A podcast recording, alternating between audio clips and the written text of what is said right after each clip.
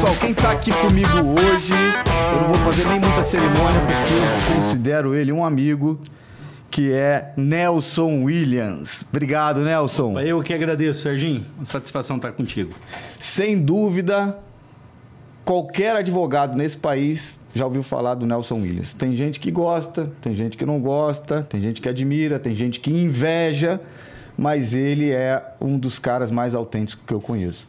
Então, Nelson, primeira coisa que eu queria te perguntar é, com certeza, de, do, hoje, o tamanho, o porte do, do Nelson Williams, do escritório e também o seu estilo de vida, com certeza você já veio de uma família abastada, com certeza você já veio, já, com certeza ganhou uma herança, né?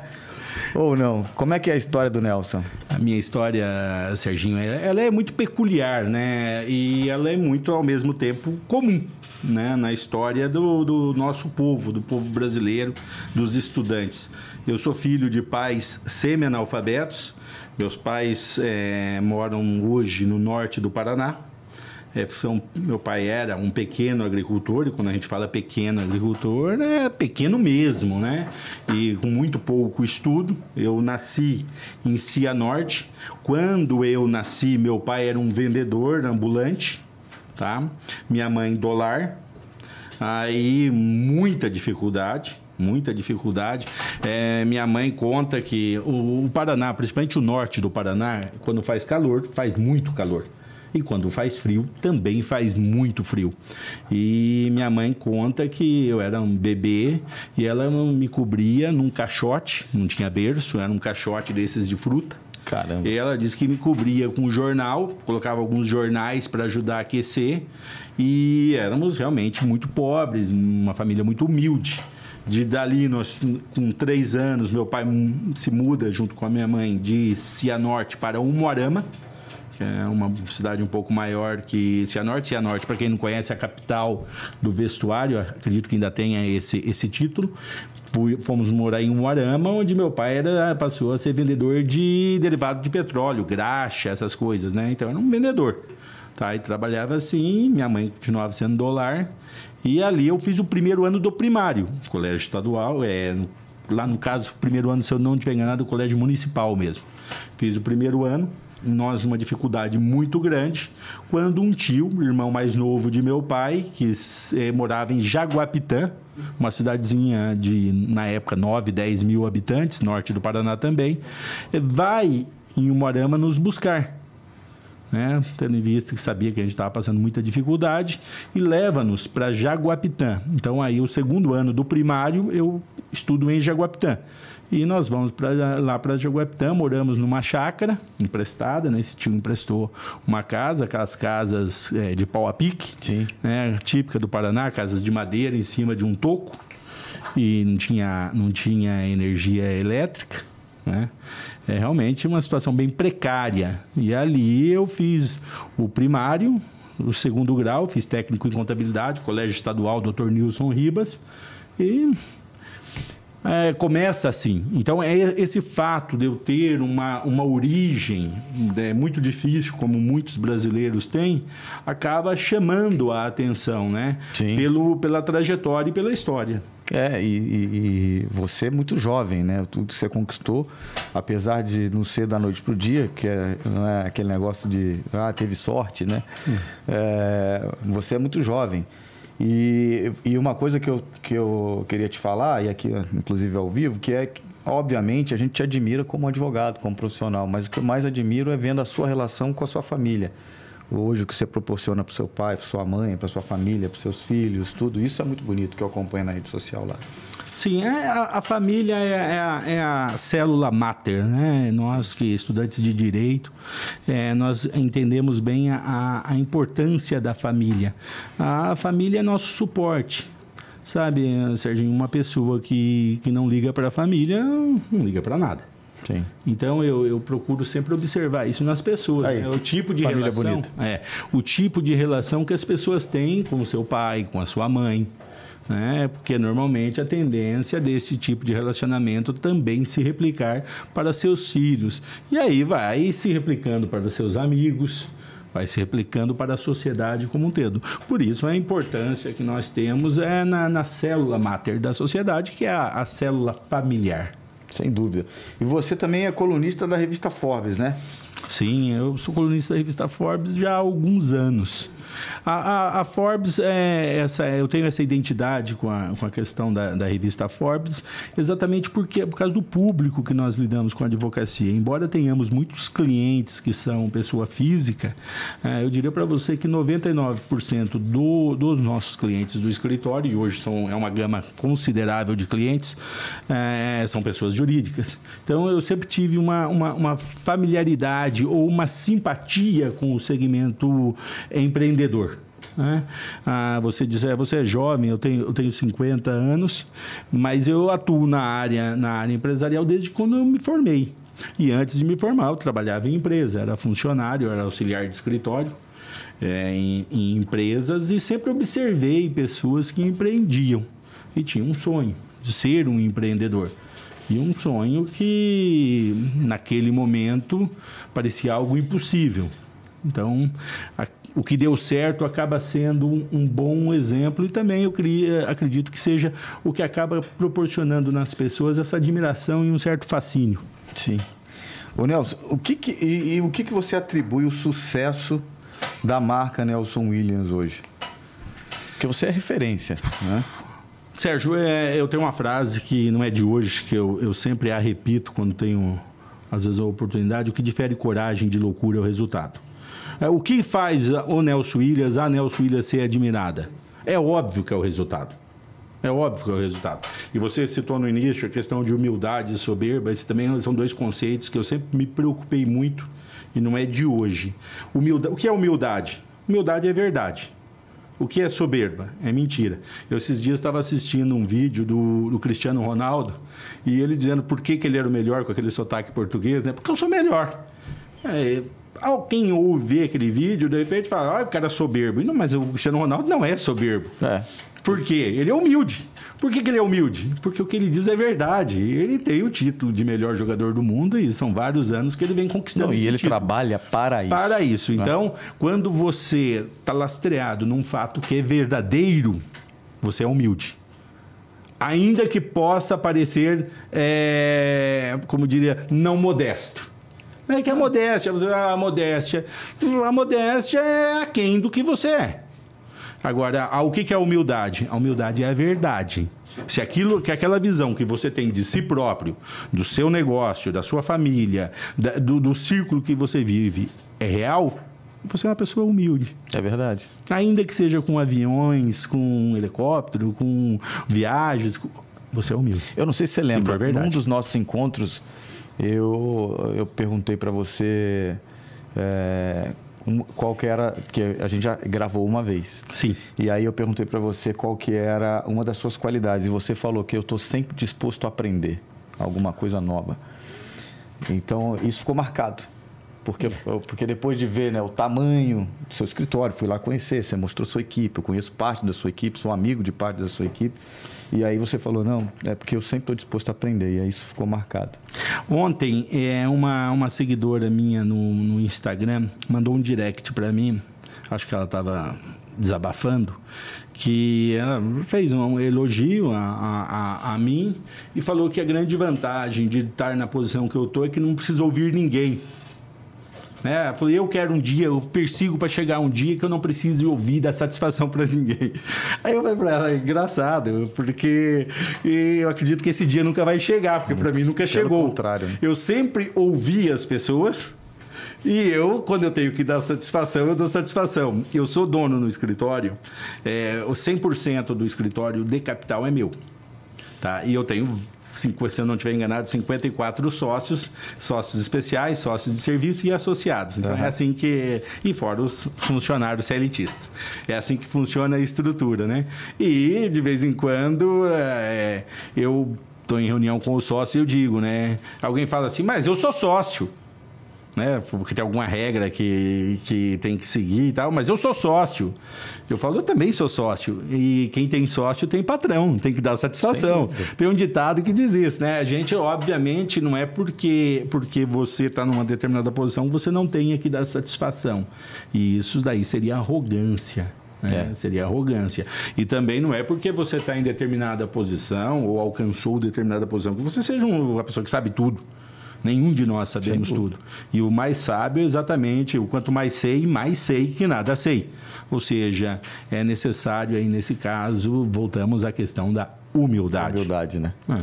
Ô Nelson, quando você começou a atuar na, na advocacia, você começou a atuar em escritórios, é, ou você já montou diretamente seu escritório ou atuava em grandes escritórios? É, é, é, é interessante e muito boa a sua pergunta. Como que eu começo? Às vezes, é, é, esse é um questionamento que sempre, sempre, me fazem. Como que eu inicio?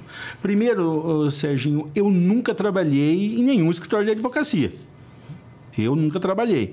Eu, durante a faculdade, eu fui auxiliar de escritório de RH da Santa Casa de Misericórdia do Jaú, que eu morava em Jaú.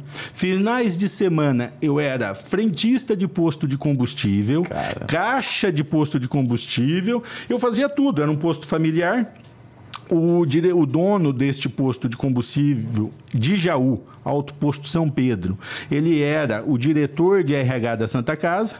Vendo eu como uma pessoa esforçada, né, e necessitada, que não tinha recurso financeiro nenhum, ganhava o salário de auxiliar de escritório, fazia faculdade em Bauru, ou seja, todos os dias pegava o ônibus de estudante, ia e voltava. Cara. Tá? Morava numa edícula emprestada de um primo meu e ele vendo essa situação, Nelson, você não quer ganhar um trocado a mais? Quer fazer um bico no posto de combustível sábado e domingo? É um posto de, é, familiar, quer, óbvio. E aí o que acontece? Sábado e domingo lá estava eu no posto de combustível, abastecendo o carro, fechando caixa, fazendo, lavando o veículo, ajuda, fazia tudo. Então, é, é, sempre foi assim, essa, eu sempre fui uma pessoa muito disposta, e é importante você colocar isso, você não ser vagabundo ou corpo mole. Eu nunca tive corpo mole. Então, eu sempre estava disposto. Eu e esse primo meu, na época, teve uma época que ele trabalhava com, com pedras, ardósia, essas coisas. Ele tinha uma, uma, uma, uma, pequena distribuidora de pedras. Ah, ele falava para mim, Nelson, chegou um caminhão de pedra de ardósia. Quer ganhar um trocado, ajudar a descarregar o caminhão? Vamos lá. Lá estava eu, Serginho. Caramba. Então, a, a, a, ele cheirava gasolina, né? Aquele fedor, é. cheiro de gasolina. Não vou nem falar que é, que é cheiro gostoso, porque gasolina não tem cheiro gostoso. É. Aquele cheiro de gasolina, a mão parecia uma morsa. Né, a mão de, de, quem trabalhava não apenas em escritório, mas fazia trabalho braçal. E ali eu começo, né, RH da Santa Casa de Misericórdia de Jaú. Depois eu mudo para Bauru, Fui trabalhar na, no escritório de uma construtora, tá? Na área ali de, de, licitações de uma pequena construtora de Bauru. Depois essa construtora faliu. Eu fui trabalhar numa prestadora de serviço que prestava serviço para CESP, CPFL, Eletropaulo, fazia leitura e entrega de tala de energia elétrica e de água e também manutenção de subestações. Lá eu fui trabalhar no RH como auxiliar de escritório. E sempre é uma pessoa muito dinâmica e sempre procurando alguma coisa extra para fazer. Não só por prazer, mas por necessidade.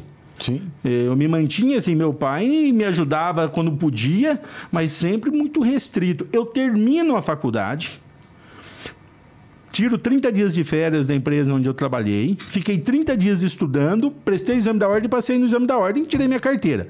Chego no emprego que eu estava trabalhando, seu Siegfried Carg, falo para ele, seu Siegfried, agora eu sou advogado, tem condição de, da empresa me contratar como advogado?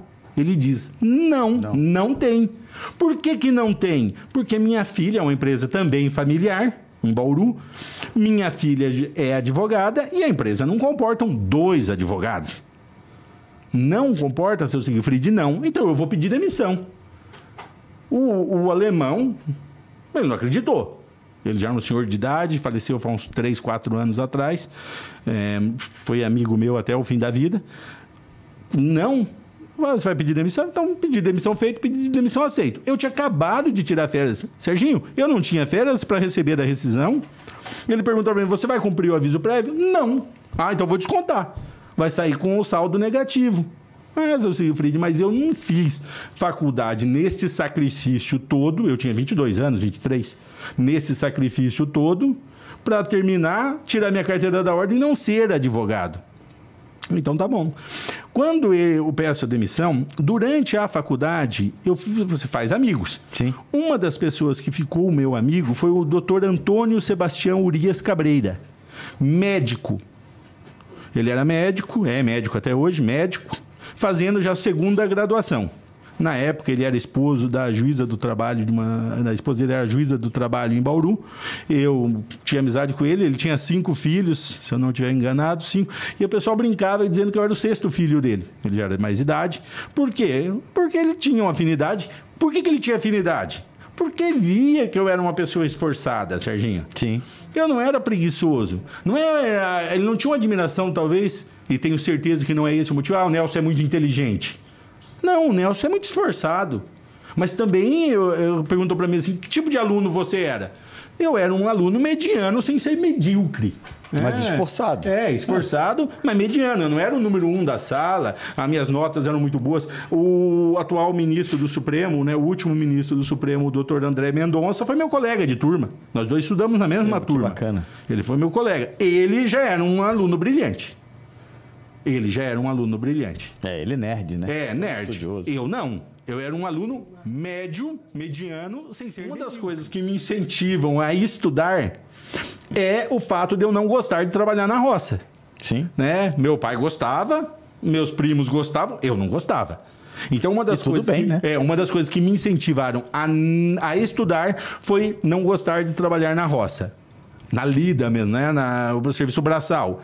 E uma das inspirações para ter feito direito, Matt Murdock, o personagem do Demolidor, das Superaventuras Marvel.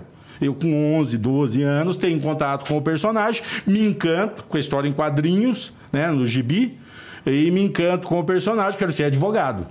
Achava que eu me assemelhava com o personagem. O personagem do Gibi, eu tinha aquela, aquela fantasia que eu era parecido com o Matt. Murdock. Então eu quero fazer direito. E começo a imaginar-me advogado, imaginando o Matt Murdock. Só que nós estamos falando de um advogado americano, que é outro tipo de advocacia. É. Então, eu não tive contato com advocacia durante a faculdade. Eu não tive contato com advocacia. E quando eu falo com advocacia, é com advoga- advogados. Eu não tive contato com os advogados. Então, eu começo a advogar sozinho. Desse jeito Não, que eu estou te falando. e sem network, Ah, nada. mas é- Constru- não, não dá pra zero. Não, não, não. E também fazer uma justiça. Não é sem network. Para mim, a advocacia ela é network. Você necessita. E é- eu sempre que posso dar conselhos a quem está começando, eu falo: construa network. Ah, mas eu não tenho. Ah, tem. Você frequenta uma igreja? Se frequenta, tem. Não, não frequenta a igreja. Frequenta algum clube? Eh, Frequenta algum bar? É, algum lugar você construir Em frequenta. qualquer lugar, é verdade. Então, e- então, o que acontece? A advocacia é relacionamento. Agora, as pessoas têm que ter humildade. O que muitas vezes acontece é que o sujeito ele tira a carteira da ordem, aquilo já se, se apavona e acaba eh, atrapalhando. Eu sempre tive humildade e sempre soube a minha, o meu lugar, que eu tinha necessidades. As pessoas falam assim, ah, mas você não tinha eh, vaidade. Não, não, eu tinha necessidade, eu brinco. Quem tem necessidade não pode ter vaidade. Não, eu, ve- eu vejo é, muitos advogados aí que você vê que o, o cara foi lá, fez a, a faculdade, prestou para a ordem, passou na ordem, só que o cara não consegue estabilizar na vida dele, não consegue. E eu acho que a advocacia é um mercado que, se o cara trabalha, é dedicado, não tem como ele ser um cara que passa dificuldade na vida. Não, n- não tem. E você tem razão. Por mais que fale, ah, o Brasil tem mais de um milhão de advogados, tem trabalho para todo mundo. Tem, é, basta você achar o seu lugar. Tá? É importante isso, você achar seu lugar. Eu sempre, ah, Nelson, qual é a fórmula para ser bem sucedido? Ah, simples: coragem, resiliência e planejamento. Junta essas três coisas, coloca isso na sua vida como um mantra em prática, que você será um homem bem-sucedido. Coragem, Porque é necessário coragem, Sim, né, Sérgio? sem Não, coragem. não dá. Ah, não tem. é, A coragem é a primeira das virtudes, é que garante as demais. Então você tem que ter coragem. Coragem de meter o peito, coragem de iniciar, coragem de fazer, coragem de se arriscar. Coragem de ganhar um não. É, ganhar um não, é coragem. Coragem é a primeira. A resiliência. Você vai tomar couro. Não adianta você achar que você não vai tomar um couro da vida, porque a vida de vez em quando dá um couro na gente. Tá preparado para Tem isso. que estar preparado para tomar um couro e não desistir, se reinventar quando for necessário. Tá? E aí eh, existem coisas que são muito né, interessantes na questão da, da, da resiliência. As pessoas muitas vezes confundem resiliência com teimosia. Tá? A teimosia, com todo o respeito, beira a burrice. É verdade. Porque o que acontece? E aí é uma sensibilidade, é, é, sabe, Sérgio? Que eu falo. Coragem, resiliência e planejamento. Simples. É muito simples. Só que não é fácil. Porque o que, o que acontece? Tem horas que você tem que dar passos atrás. Eu adoro uma frase que, que é do Juscelino Kubitschek, né? Que eu acho que eu não o conheci, não é da minha época, mas está no- nos anais da história, que eu acredito que porque ele mudava muito de opinião, né? Um dia falava para ele, mas o senhor muda muito de opinião. Ele falou assim, eu não tenho compromisso com o erro. É importante você ter isso, né? Eu não tenho compromisso com o erro. Eu mudarei quantas vezes for necessário. Tá? Eu, por exemplo, gosto de uma linha nietzschiana. Né? Eu não tenho convicção. A minha convicção é de uma rolha no mar. Ah, o que, que é isso? O que é isso, Sérgio? Muitas vezes eu sento para fazer uma reunião com os meus sócios, com uma opinião, ah, coloco uma opinião sobre a mesa, uma ideia, uma estratégia tal. O cara, Nelson, mas se fizer isso, vai acontecer isso, isso, isso. isso. Tem razão. Não, não faz não. Não faz. Esta semana. Esse te- é sinal, esse para mim é um dos principais sinais de sabedoria. é, é, essa semana, por exemplo, o meu vice-presidente, Fernando Cavalcante, me chama à sala dele. Nelson, preciso que você passe aqui na minha sala. Eu chego lá na sala, está sentado ele e meu outro sócio, o doutor Olímpio eh, Rodrigues. Aí nós estamos com um problema aqui, assim, assim, assado. Ah, em pé, já estava pronto para ir almoçar. Ah, então, eu queria a sua opinião. Nós temos este e este quadro. Eu fiz assim, ó. Não, este, faz, faça isso. Aí o doutor Olímpio, o doutor Nelson, se fizer isso, acontece isso, isso, isso. É? É. Qual é a sua opinião? A minha opinião é essa. Por que, que a sua opinião é essa? Por causa disso, disso, disso. Faça a sua opinião, então. Então, é importante você ter humildade, né? O- Você não é o dono da verdade.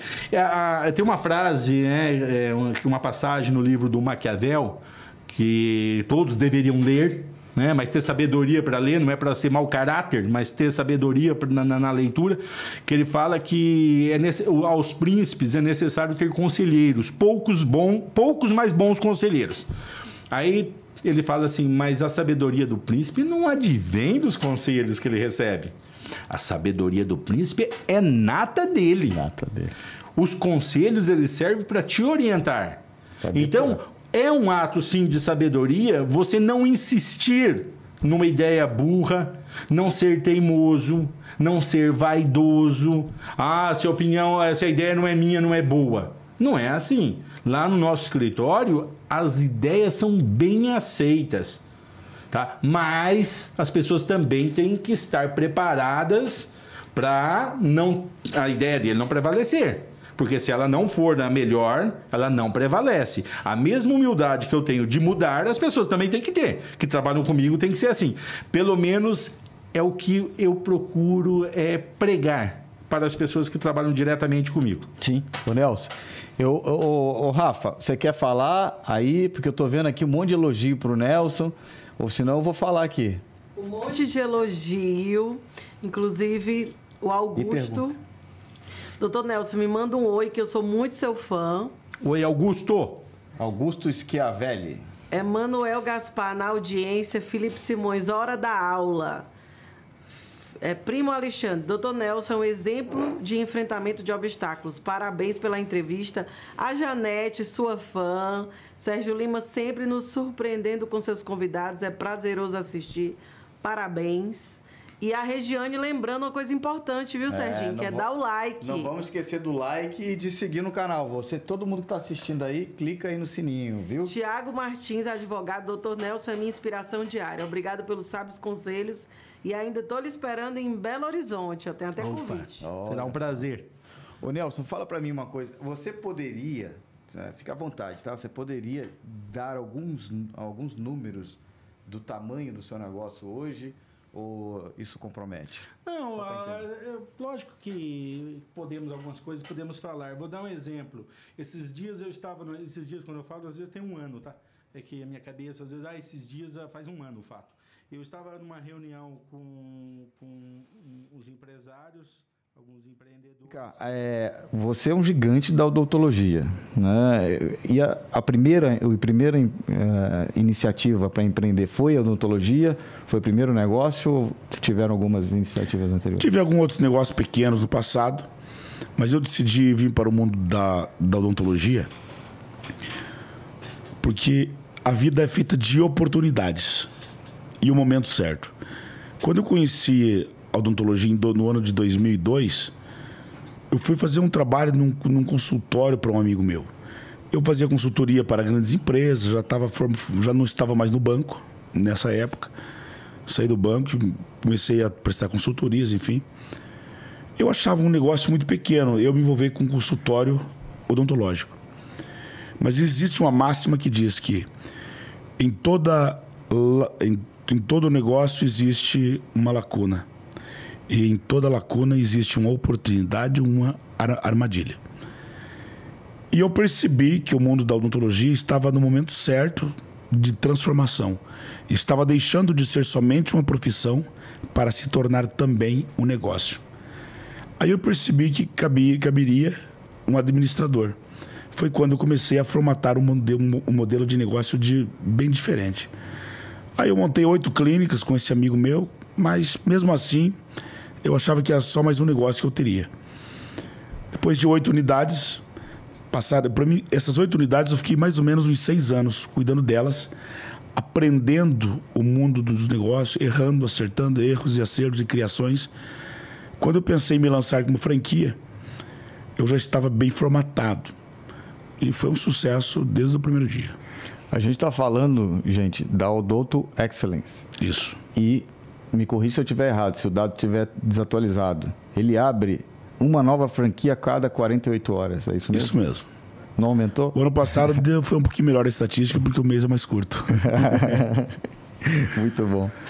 Cara, e, e qual que é o segredo para construir um negócio escalável como você fez assim qual que é a, a, o grande o grande trunfo para que uma pessoa possa construir um negócio que escale muito rápido porque é recente você vai falar é, hoje em dia tudo cresce muito rápido mas mesmo assim do tamanho que você é o, o né a, a gente vive num país continental então você administrar quantas franquias são no total Hoje são 1.200, 800 já estão inauguradas, né? Então. Em é, pleno fun funcionamento. Queira ou não, é um negócio que é, é consolidado, mas recente. Então, qual que é o segredo? Uma das coisas é você ter uma formatação muito, muito boa daquilo que você vai fazer. Muita gente erra da maneira que ele se apresenta para o mercado. E, as, e o excesso de paixão, eu sempre digo que uma ideia, ela precisa se tornar é, você precisa, depois que você tem uma ideia, um sonho, vamos chamar de sonho para ficar mais emocionante aqui o negócio. Você tem um sonho, você precisa pegar esse sonho e fazer dele. É, fazer esse sonho se tornar um, uma paixão. Por quê? Se você pega aquele sonho e faz se tornar uma paixão, você cria raízes profundas de sentimento com ele. O terceiro ponto, depois de tudo isso, você precisa, precisa fazer com que esta paixão se torne uma convicção. São coisas diferentes. Quando você fala que, que o teu sonho se tornou uma convicção, você já misturou sentimento com um pouco de razão. Muito bom. Depois que se tornar convicção, você precisa tirar um pouquinho da dose de paixão. Por quê? Porque quando você entra na linha da convicção, você começa a sofrer com as críticas. E você precisa. É, por que, que a paixão ela foi importante? Para que você não desista. Quando as críticas começam a chegar, as pessoas começam a falar que aquilo não vai dar certo, você tem que melhorar a tua formatação, enfim. E eu vivo muito isso. Existem pessoas que me procuram para falar sobre franquia e eles chegam com uma ideia maravilhosa. E quando me conta a ideia, eu falo assim: oh, rapaz, teu negócio é maravilhoso, mas não é franquia. a paixão é tão grande que não quer mais me ouvir. Talvez fosse muito melhor eu ter ouvido de mim do que sofrer nas mãos do mercado. Por quê? Porque não permite que quando chega o momento da convicção, é quando eu digo assim: você vai botar dinheiro aí mesmo? Você vai botar grana nesse negócio? Você tem certeza disso? Você vai pegar dinheiro do banco para botar nisso? Você vai pegar dinheiro da sua família para você colocar aí?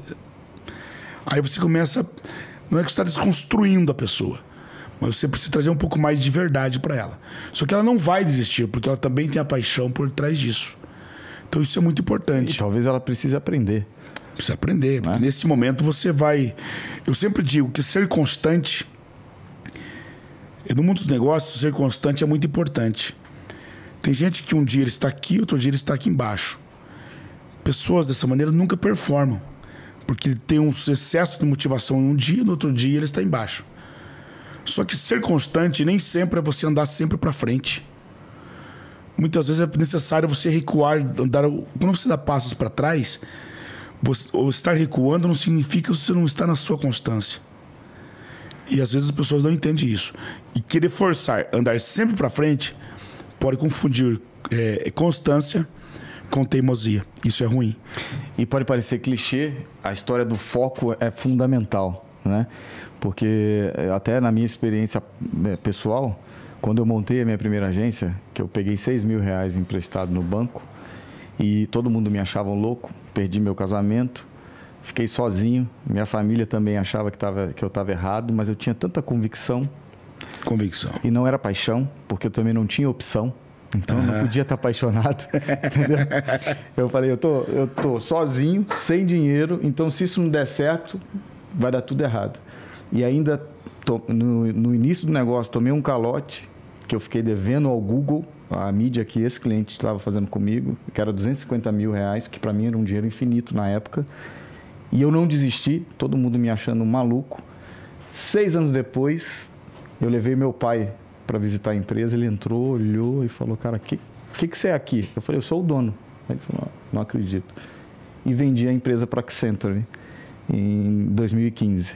Então, você vê. Só que eu não vi, eu foquei tanto na missão, que obviamente participei, né, criei o negócio, mas quando eu olhei para trás, eu falei, cara, eu criei uma das maiores agências digitais do país. Veja bem, é uma coisa importante a gente fazer uma reflexão sobre foco.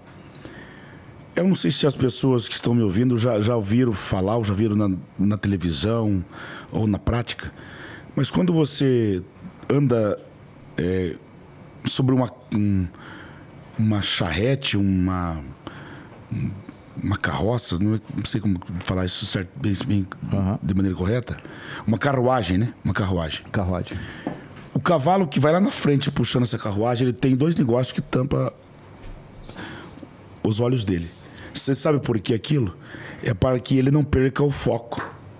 Esteja sempre olhando para o foco. No mundo dos negócios, ter foco é você ter, o, você ter os olhos até na sua nuca. Tem que ter dois olhos aqui atrás, dois do lado, dois na frente. Porque se você não fizer o 360 na sua visão, você vai. Porque gestão, você formatar um negócio, não é você achar um negócio legal, olha que bacana isso aqui, eu vou indo para frente. Gente, o mercado não é isso. Foco no mundo dos negócios é você ter 360, sempre. Por quê?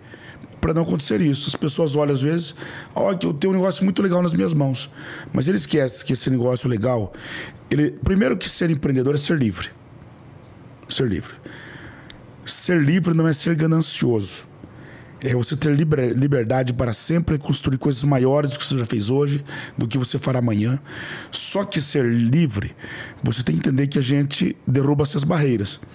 Quando derruba essas barreiras, você também fica vulnerável para receber algo sobre a tua vida, que é a falta de, de credibilidade, a falta de grana, o mercado que muda, o mercado que se opõe, a concorrência que não, que não te perdoa. Tudo acontece na sua vida. E aí sim entra a palavra que você falou, ter foco. Ter foco é você realmente entender o seguinte: pode ser que eu tenha que formatar 10 vezes o meu negócio, mas é isso que eu quero e pronto. Quando você aceita que as mudanças aconteçam na sua vida, Aí é diferente. Inclusive, no meu primeiro livro, no, no, no, no livro Gestão Fácil, eu, eu trago um exemplo sobre a pata de elefante. A pata de elefante ela é, ela é gelatinosa. Por quê?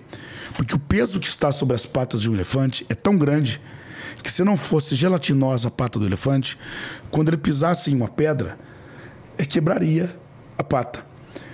Por ela ser gelatinosa, ao pisar na pedra, se molda a pedra.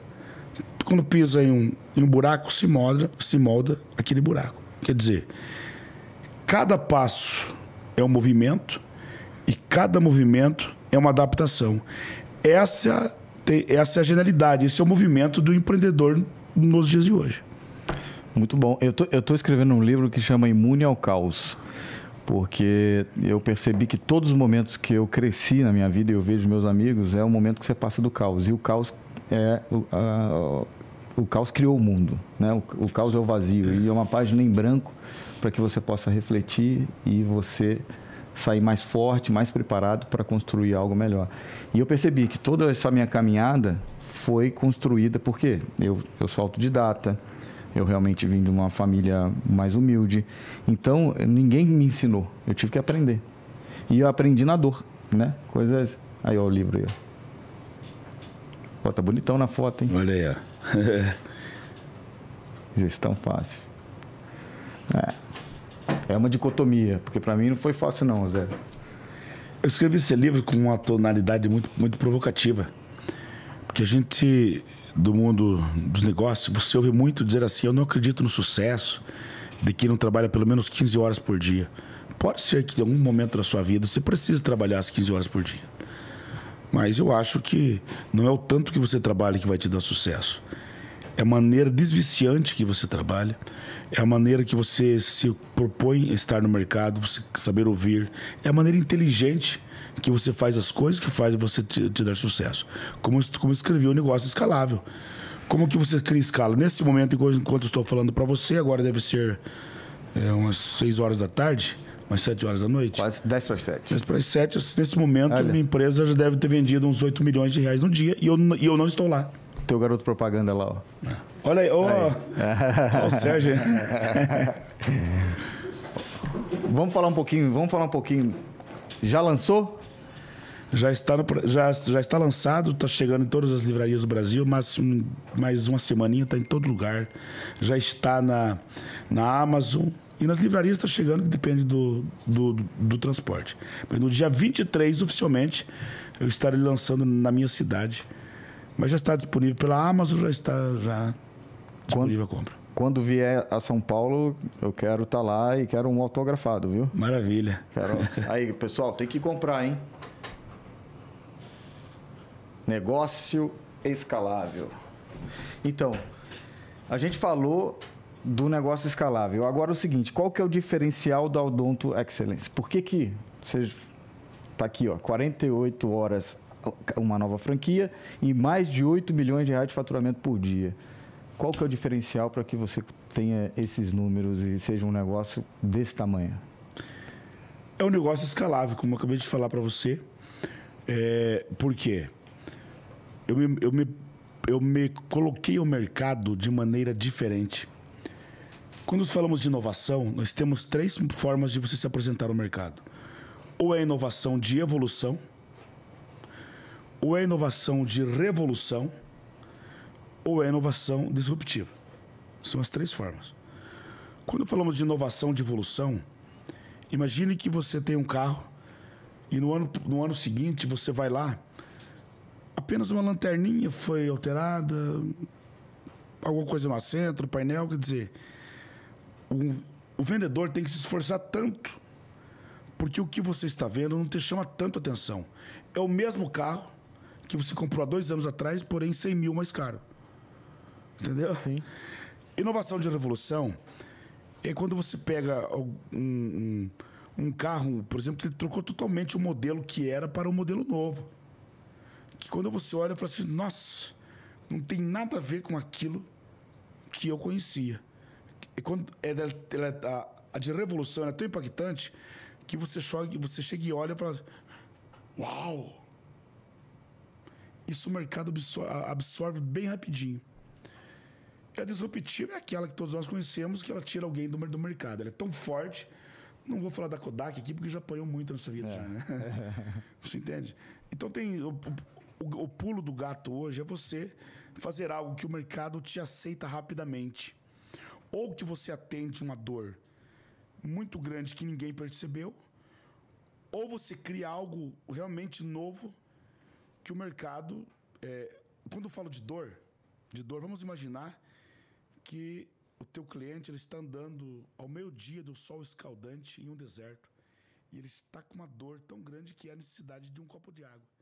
E quando ele olha para tua empresa, a tua empresa está dando esse copo de água para ele. E a gente recebe aqui, eu e vocês recebemos aqui o mentor dos mentores. O cara vai dar uma aula sobre mentoria e é também o mentor daquele menino. Começou é, ajudando um menino que pouca gente conhece, um tal de Flávio Augusto. Vou receber aqui um cara que já considero amigo, Mário Magalhães. Mário, muito obrigado pela presença aqui com a gente. Quero conhecer tudo sobre a sua história magnífica. Gratidão estar aqui contigo, Sérgio, com toda a tua audiência. E pressão total, né, cara? Que papo é esse de mentor dos mentores? Mentor né, dos mentores. Ah. Cara, é, assim de pronto, né? Eu queria te falar sobre essa percepção de mentor que o mercado tem hoje, né? Tá ficando um pouco banalizado. É né? verdade. Então eu, eu primeiro fico lisonjeado, né? Quando você me me atribui esse, esse adjetivo, né, de mentor dos mentores, mas tem nada a ver, entendeu, cara? Eu sou um cara que trabalho, entendeu, cara? Tenho no, no meu currículo aí a construção de alguns projetos, Sim. né? Mais de 40 anos, né? É, exatamente. Não entregar a idade. Beirando os 40 anos nessa, na arena do empreendedorismo e meio a, a- a essa jornada maravilhosa, tem alguns projetos aí, como o da WhatsApp, né, que é o mais conhecido, o case mais conhecido, que se tornou um projeto bilionário na sua primeira versão. E nessa segunda versão também está caminhando para um entregar de- também um- uma valuation bastante relevante, né? É, pelo que eu vejo, cara, você é um. Não só falar de mentor, né? Porque ó, é, muita gente se aconselha com você e você ajuda muita gente, muito generoso. Mas você é um realizador, né? Você é um cara que realiza. En- Então, é, por isso que eu te digo, por que está um pouco banalizado, né? Porque eu acredito que uma pessoa que admite poder entregar ali um, um, um serviço, uma contribuição num padrão de mentoria, esse cara tem que ter alguma autoridade para isso.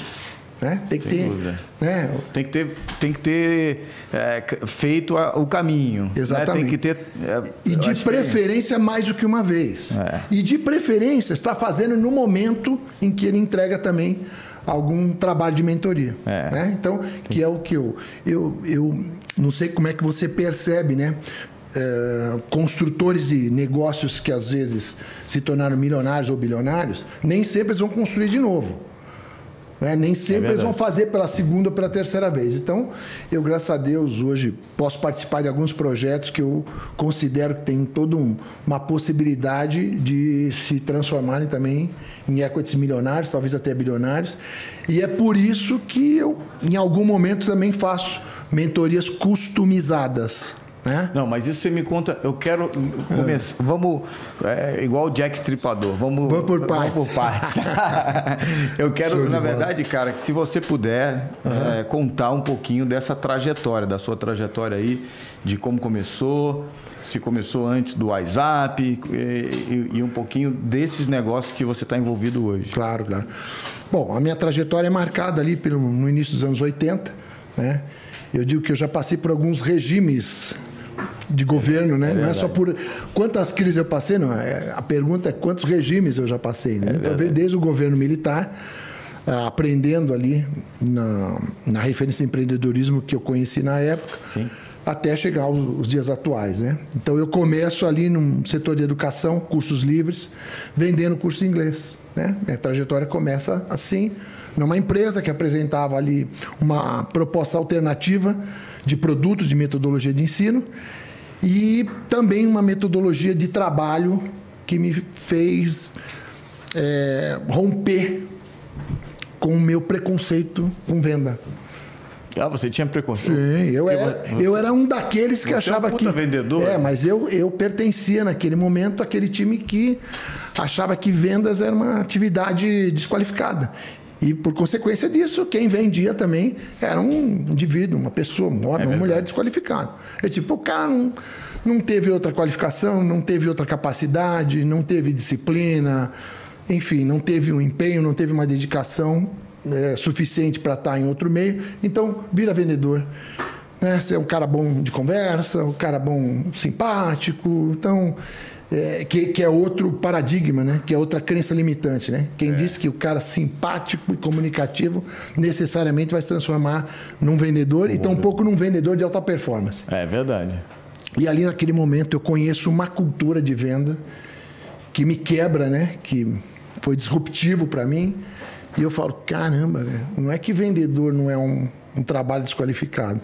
Eu começo a pensar, pobre daquele que não entender que a primeira profissão dele tem que ser Todo mundo tem que vender. Né? Depois ele vai ser advogado, engenheiro, médico, né? Eu comecei a perceber aquilo e diferente, né? O oposto de a percepção de desqualificação, eu entendi que aquilo era muito sofisticado, que vender é uma atividade muito sofisticada, né? É, eu, eu digo que eu descobri a ciência da venda. Comecei a descobrir a ciência da venda. E aí me apaixono, me apaixono pela tribo, que eu conheci também.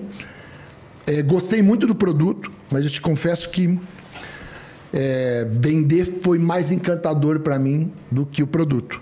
Eu me amarrei no produto, na, na inteligência daquele produto, na solução que aquele produto entregava na época, é, que era já a- uma solução muito mais inteligente do que o mercado estava acostumado. Apesar daquele produto não estar sustentado por uma instituição forte, poderosa, é, vamos dizer assim, com notoriedade, com percepção de mercado, né?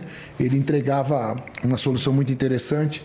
Enfim, aí esse conjunto todo me impulsionou ali para, para as primeiras vendas, para as primeiras ascensões, e aí até migrar para para um CNPJ, e aí construir a primeira empresa, aonde o Flávio participa, né? O Flávio foi um trainee comercial nessa primeira empresa que eu construí, aí já no início dos anos 90.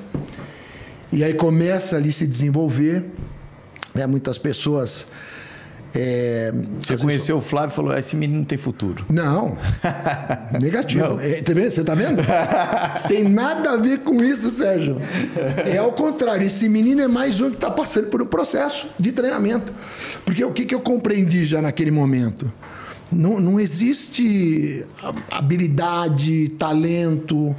Eu, eu, eu compreendi que existia muito um- uma força de um processo de treinamento que ia revelar e potencializar quem Quem se dedicasse. vivesse aquele processo, entendeu? Que pagasse o preço e viver o processo. Boa. O Flávio era um rapaz ali com 19 anos de idade, que segundo, não vou falar nenhuma novidade aqui, quem acompanha ele sabe disso, tinha sido expulso já duas vezes ali dentro das instituições convencionais de ensino, né?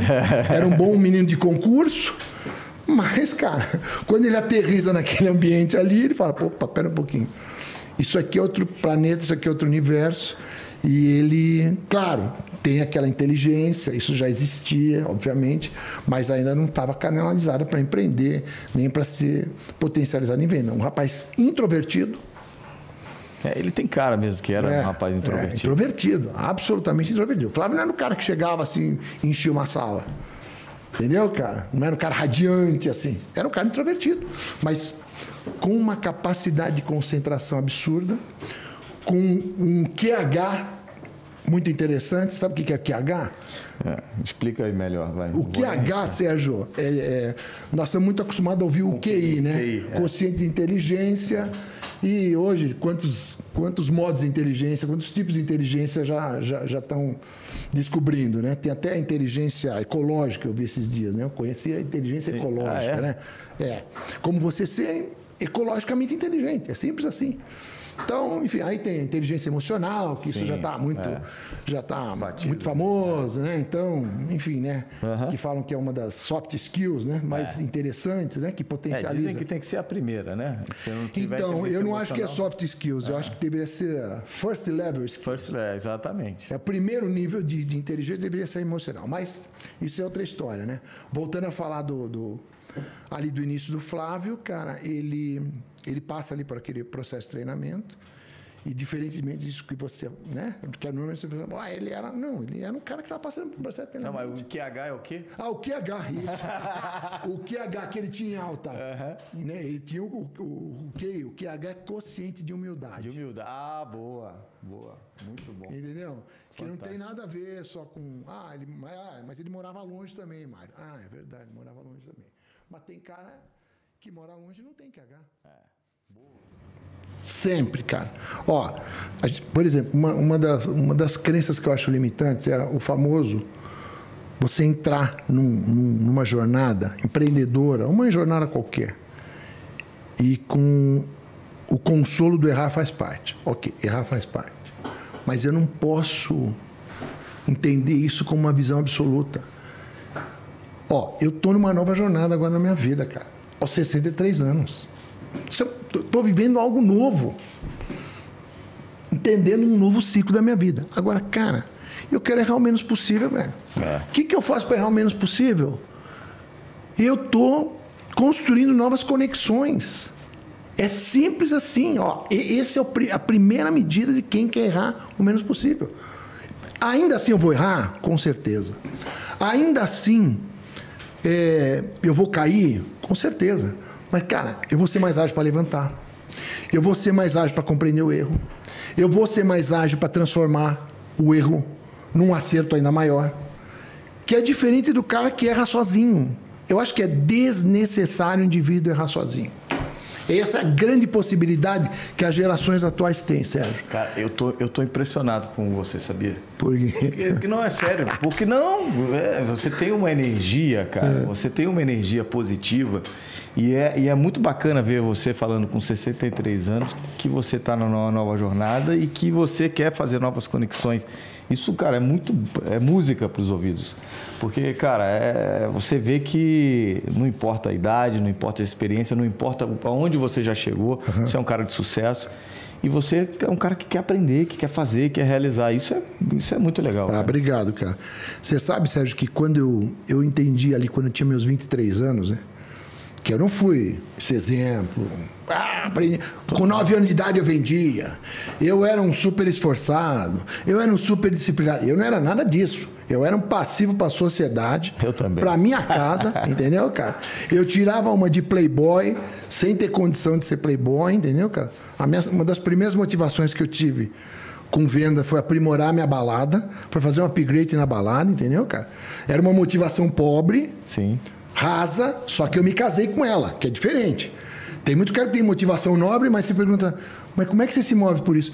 Ah, pô, mas você não tem filho, não tem mulher, você não tem um propósito, não tem que sustentar a tua mãe, eu não tinha nada disso.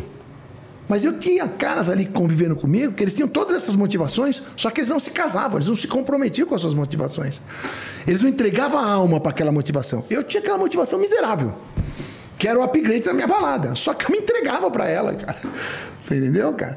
Então, é, eu entendo que nesse novo ciclo que eu estou vivendo, Mas o que, que é esse novo ciclo? então, um novo ciclo, cara, que é aí que tá. O novo ciclo que eu estou vivendo parte de uma identificação, de uma percepção de um outro ciclo que, que fechou.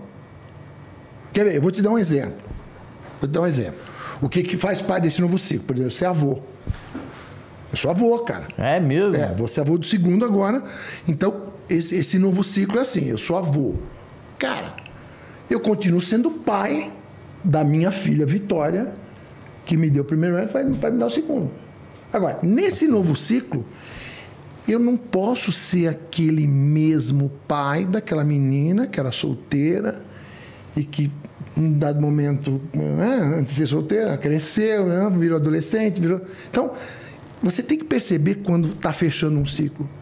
Se não, você está vivendo o ciclo passado, você não se potencializa, você não se desafia. Quando eu entendi, cara, minha filha casou. Eu amo, ela continua sendo minha filha, agora ela é filha e num outro ciclo também na sua vida, que é junto com o Bruno, que é o meu filho genro, eu chamo, né? Meu filho genro. Eu não posso tratar da mesma maneira. Eu tenho que galgar um outro patamar de pai para continuar sendo útil, para continuar servindo ela como filha. E se não bastasse isso, agora não tem como mais servir ela como filha, porque agora ela não é mais uma, agora é ela e o Bruno. E aí tu imagina, eu, brin eu brincava com o Bruno, né, cara? O Bruno, porque uh, como é que eu pensava antes, né? Cara, todo cara que se aproximar das minhas filhas é meu inimigo. Até que me prove o contrário, é um inimigo. Nem me fala isso. Você entendeu, cara? Eu tenho uma filha de 8 anos. Então, Eu, fico- eu olho não, não ela sofro por antecipação, cara. Mas era assim que eu vivia. Ó, o cara se aproximou dela, é o meu, na dúvida é meu inimigo. O primeiro, Se fizer ela chorar, meu, aí misericórdia. Mas só que aí, cara, esse, esse, que, esse que, cara, num dado momento eu tinha essa percepção, né, cara? Ele se torna meu aliado e hoje é meu, meu genro filho. Mas, voltando a falar do ciclo, você tem que identificar, cara, esse ciclo já foi. Esse ciclo já foi. Tem um novo ciclo, onde você tem que perceber como é que você se reinventa para esse novo ciclo. Por quê? Porque se você não percebe isso, você vai viver o ciclo passado é, em- em- nesse novo ciclo e não vai render, você não vai ser produtivo. Você vai, você vai, você vai começar a ser substituível. Sabe a história de você? Quando é que você é substituível? Quando você não toma posse de quem você é no ciclo vigente da tua vida. Aí você se torna substituível, você se torna descartável, você se torna improdutivo. E aí o que- o que, que acontece? A maturidade, ela traz também uma, um, um outro elemento motivacional que é o medo, né? Você vê, a, as- a visão de, de- de desenvolvimento humano, de autoajuda, é vença seus medos, vença seus medos. Não tem problema, você tem que vencer. Agora, tem alguns medos que você tem que nutrir. Por exemplo, eu tenho medo de ficar improdutivo. eu também. Sabe por quê? Cê? Eu odeio um Porque dia. eu vejo uma boa parte da galera, eu chamo galera, meus contemporâneos, os caras se dão por vencido, velho. Não, a barriga tem que crescer mesmo. Não, você tem que envelhecer mesmo. Você não, isso não tem nenhum problema envelhecer, entendeu, cara? Mas envelhecer produtivo, cara. Você não pode entender que, cara, que a idade é sinônimo, avançar a idade é sinônimo de improdutividade. É ao contrário, cara. Eu tenho mais chance nessa faixa etária que eu vivo hoje de ser muito mais produtivo que eu fui. E muito mais assertivo. muito mais assertivo. É, por que, que vou ser mais produtivo? Porque vou ser mais assertivo. É, isso aí. Eu tenho uma sensibilidade que eu não tinha antes. Eu tô, eu tô mais desapegado ao ego. Eu não tô af- aficionado pela recompensa. Eu não sou um xarope que fico hum, trabalhando para ter, para ter mais. Por quê? Porque eu sei que a recompensa ela me persegue. Você lida melhor com outro ser humano. É, ele tem melhor Né? outro ser humano. É. Eu, eu costumo dizer que tem- quanto antes você entender que você não é um perseguidor de recompensa, que você é o alvo da recompensa, Boa essa aí. você não é perseguidor de recompensa. A recompensa tem que começar a te perseguir. Cara, aí a energia é focada o quê? A entregar, a servir. Se você está desapegado da recompensa, cara, pensa quantas vezes na nossa vida a gente gasta uma energia porque está inseguro se vai ter recompensa naquilo que você faz, naquilo que você entrega. Mas será que ele vai me reconhecer? É. Será que essa empresa vai olhar para mim como eu mereço? Cara, não tem jeito. Se você Cara. entregar, não interessa a empresa, não interessa o cara que você está entregando, não interessa. Cara, Isso vai vir é de volta, uma, velho. isso é uma chave importantíssima. Isso é uma lei universal, cara. aula. Isso é uma lei universal para mim. Não, inte- não me interessa se o cara vai ver ou não. Cara, eu entreguei. E vou volta. fazer o que eu tenho que fazer e vou entregar. Acabou. E agora, a recompensa, se não vir daquele cara que a gente estava falando, vai vir de outro, vai vir vir, de do universo. Mas- vai vir- É meritocracia. Meritocra- É a meritocracia do universo, não é do Exato. sistema. Não, do, do universo. Não mesmo. é do, do regime do- de governo É, que é- tem. é a legalidade da energia. Se É, você entrega, você vai receber. Você plantou banana, vai colher banana, não é? Agora, tem gente que não acredita nisso. Por quê? Porque ainda não. Ainda não tomou posse dessa visão, entendeu, cara? Não tomou posse dessa, dessa convicção.